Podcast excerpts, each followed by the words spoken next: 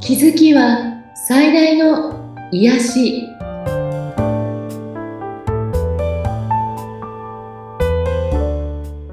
皆さんこんにちはアトラクションカウンセラーの広田ゆかりですアシスタントの菅千奈美です。ゆかりさんよろしくお願いいたします。よろしくお願いしますさあ今回なんですが、前回ちらっとお話も出ておりましたけれども、はいはい、えっ、と自分との関係を良くするということですねはい、自分との関係を良くする。はういん、えっと、人間関係がうまくいくいかないっていうのは人生の中の自分自身の幸福感の中で大きな位置を占めてるんですよね。はい、あの健康と人間関係と、まあ、経済うん、大きく言うとこの3つなんですけどはい、その中でも人間関係がうまくいっているいってないっていうのはうん幸福感に非常に直結しているんですよね。あ、そうなんですね。うん、で人との関係がうまくいかない理解し合えないもうとにかくひ人といると疲れるみたいなねはい、であとは家族と理解し合えないとかうん、こんなこう揉め事があるとか関係性が悪いというようなことは、えっと結局そのなんて言うんでしょうたどっていくとうん、自分との関係性がいいかどうかっていうところが出てくるんですね。はい、でもうちょっとこう深掘りするとうん、子どもの頃の親との関係性というのが実は大きく影響しているんだけど、はそい、こはまた別の機会にするとしてええ、自分との関係を良くするということは、えー、全てのこれが鍵になります、えーはい自分のことが好きですか自分の心に正直に聞いてみてください自分のことが100%好きなら人生はうまく回転していきます。他人とうまくいかない人は実は自分との関係がうまくいっていないのです。人を羨んだり悪口を言ったり自分との約束を守らない自分が嫌いかもしれません。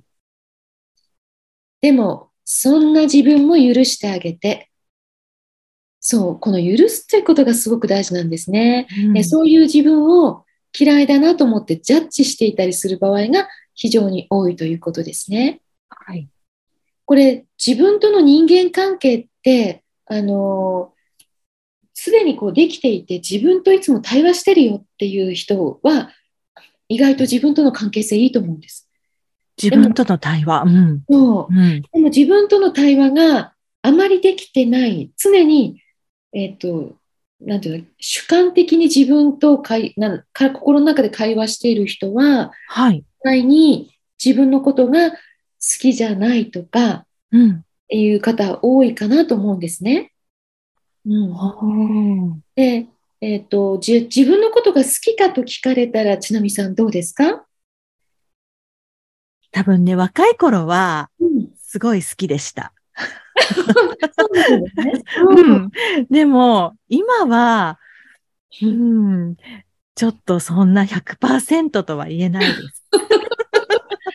そうね、この100%って言われるとね、あの日本人ってあの遠慮がちだから、いや、100%ってみたいになっちゃうけど、うん、まあ大筋好きだよっていうことでいいと思うんですね。うん、うん、で、どうしても自分の悪い面を見て、うん、こうだから、こういうとこダメなんだよねとか、こういうとこが好きじゃないというふうにう、んそのダメな面を見がちだけれども、もっともっといい面を見てあげることが重要で、うん、で、とてもやっぱり大事なのは、自分のことを十分に尊敬しているか。えー、尊敬なんて自分のことをでしょ う改めて言われると、いやーって首振ってしまいました。うん、これもね、日本人なかなか不得意分野だと思うんですね。はい、うん、だけど、自分に誇りを持つというふうに言い換えてもいいかもわからないんですけど、うん、うん、自分のことを大切にしているかとかね。うんうんそういうふうに言い換えると、どうだろう、自分は大事にしているかなって、自分に誇りを持っているかなっていうところも大事うん、自分に満足しているか、あと自分の人生を信頼しているか、うん。あと、自分にはね、安らかな居場所があるか、自分のいるべき場所にいる感じがしているか、などを見てみてください。これはどうですかええちょっとノーコメントになってしまいましたけそう ね。ど。はい。即答できる人少ないと思うんです。うんううん。んうん、でもよく考えてみたらそうだな自分の居場所って今ここすごく安心できるなってうん例えばでももっと自分にぴったりの場所ってある気がするっていうのも別に OK なんですね。はい。うん、なんか常に場違いな感じとかっていう場合はうん。なんかちょっとねあなたのいる場所本当に違うかもっていう感じなの。うーん。あと自分に満足っていうのも、これって人生に満足しているかみたいに大きく捉えるよりは、はい。今日の自分のなんか一日に満足とか、まあ、はいハッピーとか、感謝という感じで言い換えてもいいかもしれないですね。うんうんう。うんん、自分を厳しくジャッジするよりも、はい。今日自分がした頑張ったこととか、いし結構一歩勇気出してやったよねとか、うん今日親切にしたよねとか、うん今日こういうふうにできてすごかったねとか、あの自分をとにかく褒めてあげるといいと思うんですね。はい。あの周りにめちゃめちゃあなたを褒めてくれる人がいるといいんだけど、うん。日本人って人を褒めるのも意外と下手で、はい。うん。えっ、と、すっごく親から褒められた人って少ないの。私も親から褒められた記憶なんてないですもん。ね、でん私自分もすっごく褒めてるかと言われたらそうじゃないという人が多いかなと思うんですね。はい。これいろんな意見があってですね、うん。褒めればいいってもんじゃないっていう意見もすごくあうる、ん。う。そうん心理学の中で。うん。なので、えっと、でもね、自分で自分を褒めるのはやった方がいいことなんです。うんで自分を褒める、えっと、私は毎日コーヒー瞑想っていうのをしているんですけど、はい。コーヒー瞑想っていうのは夜寝る前に、うん今日の自分を振り返ったり、まあ、最近の自分とかでもいいんですけど、うん。こんなことして偉かったねとかこう素晴らしいねとかこんな親切にしたねとかうん。いろんなことで自分を本当に称賛する褒めるはい。うん。うん。これをやることがあなたの人生を良くするのに最も効果的だと言われてるんですね。へえ。寝てる間に潜在意識にそれがすごく入るわけです。はい。でも、えっと、自分をジャッジしてる人って寝る前に今日ダメだった自分を思い出して悶々としたり、うん。ね、そんな状態で眠りにつくと、えっと、ネガティブが潜在意識にどんどん入っていく寝ている間に。はなので、まあ、あのまず褒めるということをねうん。そして大切にするとか自分に尊い経験をさせるとか、うん。自分を楽しませるこれはわがままになれとか自分のことばっかり考えろというのとは違います。ではい。も自分を楽しませることに例えばお金を使うことを躊躇しないとかうん。うん。もったいないと思わないとか、はい。なんかそういうことも含めて、えっと考えてみてほしいんですね。うん。で、えっと自分を結局これよく見てみる自分に注目するということなんですがはい。じゃあその自分をよく見ると中で私がすごく有効だなと思っているのがはえい。ジョハリの窓というのがあります。はい。聞いたことありますかいえ、ないです。うん、あの結構こう心理学の中では有名なものなんですけれども、うん。えー、と窓なので4つの窓に分かれてるんですね。はい。で1番が開放の窓なの。うん。これは私が思っている私とあなたが思っている私は同じですという、え皆さんに自己開示している部分なのはい。例えば、ちなみさんだと、ちなみさんも分かってるし、周りの人もみんな分かってるちなみさんが開放の窓の部う分ん。。うん。で、2つ目は、秘密の窓というのがあって、はい。これは、人は知らないけれども、ちなみさんだけが知っている、はい。自分ね。うん。うん。で、3つ目は、えっ、と、自分は気づいてないけど、他人は気づいているよという窓。おーこれね、盲点、ブラインドって言われてる うん、これ結構怖くないです怖いです。だって自分は分かってないわけですもんね。分かってないけど、あの人こうだよねって、周りのみんなは分かってうる。ん。うんそういう部分もあります。はそいして4つ目が未知の窓。うん自分も他人も知らない、まだ未知の中にある自分自身なんですね。はい。で、実はこの中に才能がめたくさん眠っているはずなんですね。この未知のところですかそうそう。うん。うんうん、で、それをどこまであの出していくかっていうこともすごく大事なんですけど、はい。まずはですね、えっ、と、この4つを見たときに、うんえっ、と、どれもあっていいんですけど、はい。このジョハリの一番の開放の窓が大きくなっていくというのが理想なんです。自分も分かってるし、うん周りの人も分かってる。そう。はい。ここの窓が小さい人って、 うん。人から見たときによくわかんない人だよねっていう人なの。何考えてるかよくわかんないよねとか。いいますよね、そういう方ね。います。いらっしゃいますね。まあ自己開示のところがすごい少なくて、秘密の窓が大きいわけです。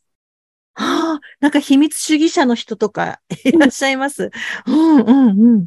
で、秘密の窓も、うん。実は自分だけが知っている、これ、もちろんネガティブな部分はね、出しなさいとかではないんだけうれどんも、うんうん自分だけが知っている才能とか、自分だけが知っていることみたいなものもね、実は表現していくってすごく大事で、はい。これをね、表現することで解放の窓になっていくわけですよね。解放の部分が大きくなっていく。確かに表現するわけですから、うん周りの人にも知られていくわけですし、ああ、なる自ほ分ど。の気持ちとか、うんうんうん自分のあのな感情みたいなものを例えばそれが言葉でもあるのかもしれないけどそれがなんか作品で表現するとか、うん。歌で表現するとかいろいろあると思うんですけどはい。非常にこの解放していくってことがすごく大事でうんあとはこの自分が分かってない自分はいこれがなかなか怖いんですけどほら、自分はねすごく自分って繊細で気が弱いって思っているのにうん周りの人は、いや、そんなことないよねって思ってる。ね。意外はに、いあの方、度胸いいし、ずうずうしいとかあるよね、みたいな ね。そうういんう勘違いも結構あるんですね。はい。なので、まあ、あのーここって実は自分を客観的に見れてるかどうかなんですよ。うんうんうん自分がわかんないってこと、見えないってことは主観的だってことなので、はい。ここも客観的に見られるようになると解放の窓が大きくなっていくんですね。おー。そして、誰も知らない未知の窓。はい。これは、どうしたら開いていくのかっていうと、うん。何か新しい挑戦をしているときに、やはり新しい体験をしているときに出てくる。こんな自分がいたのか。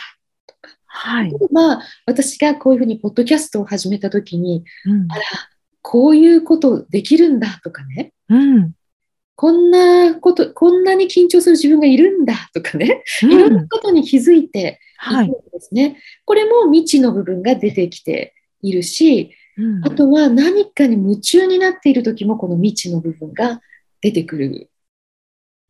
うんへーそうすると、そこも解放の窓がどんどん大きくなっていって、新しいあなた、新しく発見されたあなたがこう、どんどん広がってくるっていうことですね。すごーい。うん、なんか、私ってこういう人間なのとか、私はこうだからって決めつけるのってすごくもったいなくって、うん。でもね、みんな意外と決めてるの。私はこ う。私はこういう人間だ。ありますね。私はこうだからとか。でも、そんなことない解放の窓をもっともっと広げてみると、うん未知のところからも、どんどんあなたの思ってもいない自分が出てくるよっていう。これがはい一つ新しい趣味をやってみるでも、新しい仕事、新しい出来事、新しい恋、うん何でもいいんですけど、えっ、と、そうすると出てくる。へーで、こういう新しい自分を発見していくって、じ人生の中でもね、相当楽しいことだと思いますね。うん。それはそうですよね。だってこんな自分がいたんだって思ったら、うん、すごいごい楽しさにつながりますよね。うだん。から今日これを聞いていて、私秘密の窓大きいなとか ね、自己開示全然してないかもとか、要するに人目が気になる人ってこの自己開示がなかなかできないはい。うんうんし、自分に自信がないとかね。はい。で、あとは、えっ、と、全然自分を分かってないという、うんうんもしや自分がそのパターンではと思った人も、 客観的に自分を見つめてみたり、あの、これってね、周りの人にちょっと聞いてみるといいんですね。うーん正直に言ってねって言って。 ちょっと怖い、ちょっと怖い けどね、何言われるかなって。うんでもまあ優しい方たち に。で、あの、そしてその人たちの言ってることをちゃんと受け入れたらいいと思うんですね。うんうんうんどんな人にもあるもので、はい。でも自分が、いや、私そんなことないとかって拒否しちゃうともうそこで終了なので、うんあ、そっか、私そういうとこあるんだなとか、あとみんな褒め言葉も拒否したりしちゃうので、あその褒め言葉をしっかり、えーありがとうございますって受け入れると、この自己開示もっと広がるんじゃないかなと思います。あ、なるほどね。うまあ、そんな感じで、自分との関係性を良くするための一つの、なんか、あの、このジョハリの窓は活用できるかなと思います。はい。私も開放の窓をどんどん広げていきたいと思いました。ぜひ番組お聞きの皆さんも一緒に広げてまいりましょう。はい。番組を聞いてご感想やご質問、またゆかりさんのセッションを受けてみたいということありましたら、番組説明欄にゆかりさんの LINE 公式アカウントの URL を記載しておりますので、そちらからお願いいたします。はい、今日もありがとうございました。はい、ありがとうございました。